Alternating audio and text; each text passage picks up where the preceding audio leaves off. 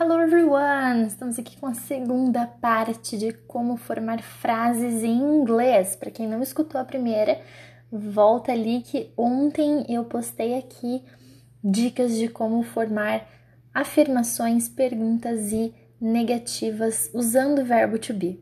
E hoje, na segunda parte, eu vou ensinar vocês a formar frases sem o verbo to be. Então, ontem eu ensinei é, algumas coisas assim com question words e tudo mais. E hoje a gente vai ver uma outra coisa, ok? Uh, então vamos começar, gente. Como que eu faço uma frase, por exemplo? Porque o verbo to be é ser e estar, né? Então, se eu falo eu estou em casa, eu tenho um to be nessa frase. Mas se eu falo, por exemplo, eu gosto de pizza, eu não tenho nem ser e nem estar nessa frase, certo? Então eu não vou ter to be nela. Como que eu falo eu gosto de pizza? Eu posso falar I like, like é gostar, pizza. Eu sei que no português a gente tem esse de pizza. Eu gosto de pizza. No inglês a gente não vai ter nada entre gostar e pizza. A gente vai falar I like pizza. Uh, não vou ficar aqui me apegando em regras gramaticais, tá bom? Só lembrem que toda vez que vocês forem falar alguma coisa que vocês gostam, vocês não precisam pôr nada no meio. Então, eu quero falar eu gosto de você, eu vou falar I like you. Eu gosto de viajar, aí é outro esquema. Por quê? Se eu falo eu gosto de você, eu gosto de pizza, eu gosto de amarelo, eu gosto de carros, eu gosto de cachorros, tudo isso são substantivos. Quando eu tenho outro verbo depois, a gente tem que usar o to. I like to travel. Eu gosto de viajar. Eu gosto de trabalhar. I like to work. Eu gosto de pintar. I like to paint. Eu gosto de ler. I like to read. Então, quando você tem dois verbos juntinhos ali, I like alguma coisa, você vai usar o to para separar esses dois verbos, ok? Uh, mas se não for um verbo, se for um substantivo ou qualquer outra coisa, vocês não precisam desse to. Então vamos por que vem um adjetivo depois. Eu gosto de casas amarelas. I like yellow houses. Então não precisa, ok? Só quando for outro verbo. Nesse mesmo esquema, eu gosto de alguma coisa, você pode falar eu amo alguma coisa. O verbo amar é love. Então, I love pizza. I love dogs. Eu amo cachorros. I love. E aí, se você quer falar eu amo viajar, I love to travel. Tem que pôr aquele to também. Então, o esquema é sempre esse. Você vai falar eu ou você, né? Você vai colocar o verbo ali que você quer falar. Então, eu amo, eu odeio, eu gosto, eu trabalho, eu viajo. Então, eu quero falar eu trabalho em casa. Eu vou falar I work, que é trabalhar, at home. Então você vai ser sempre assim, a pessoa e o verbo. Quando que isso vai ficar diferente? Quando ao invés de eu ou você, a gente tiver he, she, it. Ele, ela e o it, que é para objetos, certo? Então, quando for he, she, it, não basta só por o verbo, você tem que pôr um S no final desse verbo. Ana, como assim? Não entendi. Então vamos lá. I work at home, tá bom? Eu trabalho em casa. Agora eu quero falar assim, ó. O John trabalha em casa. Essa frase é basicamente a mesma coisa que a minha. Eu falei I work at home. Eu vou trocar I por John, né? Eu vou falar John works at home. Works. Tem que pôr esse S no final. Então, I work, you work, John works. Eu amo viajar. I love to travel. O John ama viajar. John loves to travel. Tem esse S no final também. Eu gosto de pizza. I like pizza. O John gosta de pizza. John likes pizza. Sempre esse S no final. Então eu quero falar assim: um, eu dirijo. I drive. O John dirige. John drives, tá bom? Então, sempre que for he, she, it, a gente põe esse S no final. E o resto da frase vai ser sempre esse mesmo padrão. Então, por exemplo, eu quero falar assim: eu trabalho com crianças. Eu trabalho, I work. Como fala com? With. With. E crianças, children. Lembrando que children já é o plural de child, né? Então, eu trabalho com crianças, I work with children.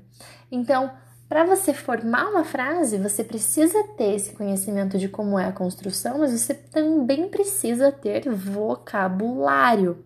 E é para isso que serve daí a internet para vocês, né? Vocês podem aprender muito vocabulário. Ah, então vamos continuar aqui. Ok, fiz minhas afirmações. I work, you work, John works. I love, you love, John loves. Uh, e quando eu quero fazer uma pergunta, uma pergunta, eu quero falar assim, ó. Você trabalha, uma afirmação, eu falo you work, certo? You work. Agora eu quero transformar isso numa pergunta.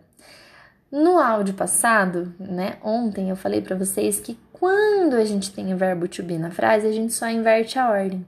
Só que nessa frase, you work, eu não tenho verbo to be. Então eu quero falar assim, ó, você trabalha em casa. Estou afirmando. Eu falo you work at home. You work at home. Você trabalha em casa. Agora eu quero perguntar: você trabalha em casa? No português a gente só muda a entonação, certo? Mas aqui eu preciso acrescentar a palavrinha do. Eu falo do you work at home? Então, toda vez que eu for perguntar alguma coisa para alguém sobre ela mesma, eu vou falar do you e o que eu quero saber. Então eu quero perguntar: você gosta de pizza? Do you like pizza? Quero perguntar: você ama cachorro? Do you love dog? Dogs, no caso, né? Cachorros. Um, você viaja? Do you travel? Você odeia alguma coisa, né? Do you hate? Você bebe? Do you drink? Você come? Do you eat? Então, sempre do you e o verbo que você quer saber se a pessoa faz ou não, ok? Então, eu quero perguntar assim: você dirige? Do you travel? Certo? E quando for he, she, it? Porque a gente viu que na afirmação a gente fala I work, she works. I travel, she travels, certo? Mas na pergunta, ao invés de do, a gente vai usar does. Does. Escreve D-O-E-S. Does. E aí, a gente não precisa pôr o S no final do verbo. Eu tô falando de perguntas, ok? Então eu falo I work, certo? You work, she works. Mas eu pergunto: você trabalha? Do you work? Agora eu quero perguntar: ela trabalha? Eu falo: does she work? Does she work? Ela gosta? Does she like? Ela viaja? Does she travel?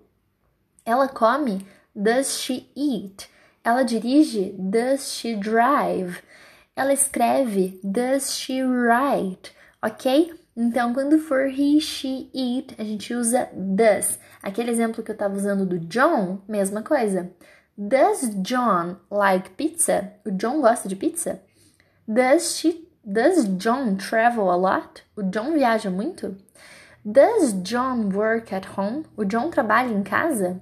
Então a gente usa does e não precisa pôr o S no final do verbo em perguntas, ok? Então vamos lá. A gente já viu afirmação, a gente viu pergunta. Agora, como que eu faço uma negativa? Eu quero falar eu não trabalho, eu não gosto, eu não viajo.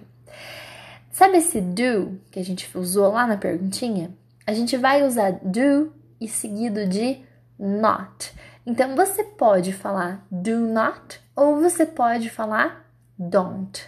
Don't. I don't know. I don't know. Eu não sei. I don't like, eu não gosto. I don't work, eu não trabalho. I don't travel, eu não viajo. I don't eat, eu não como. I don't drive, eu não dirijo, ok? Don't. Mesma coisa para you. You don't work, você não trabalha. You don't like, você não gosta.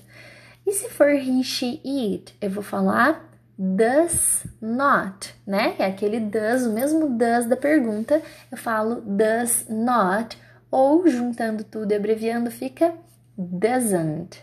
Doesn't. Repita, doesn't.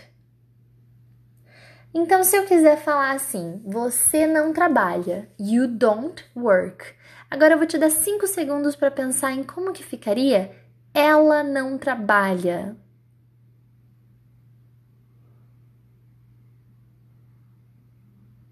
Se você não trabalha é you don't work, ela não trabalha, she doesn't work. E também não precisa do S no final do verbo, porque a gente já usou o does.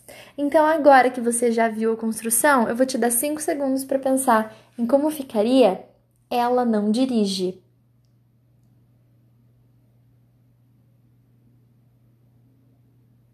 E se você pensou she doesn't drive, você acertou. Ela não dirige, she doesn't drive. Ela não gosta, she doesn't like. Ela não estuda, she doesn't study ok? Essa é a construção para frases, perguntas e negativas quando a gente não tem o verbo to be. Essa foi a segunda parte. Amanhã eu vou explicar para vocês a diferença entre o present simple e o present continuous. A gente vai entrar numa parte mais gramatical, mas que vai explicar a gramática de tudo isso que a gente viu hoje e ontem, ok? Eu espero que vocês tenham gostado and I see you tomorrow. Bye bye.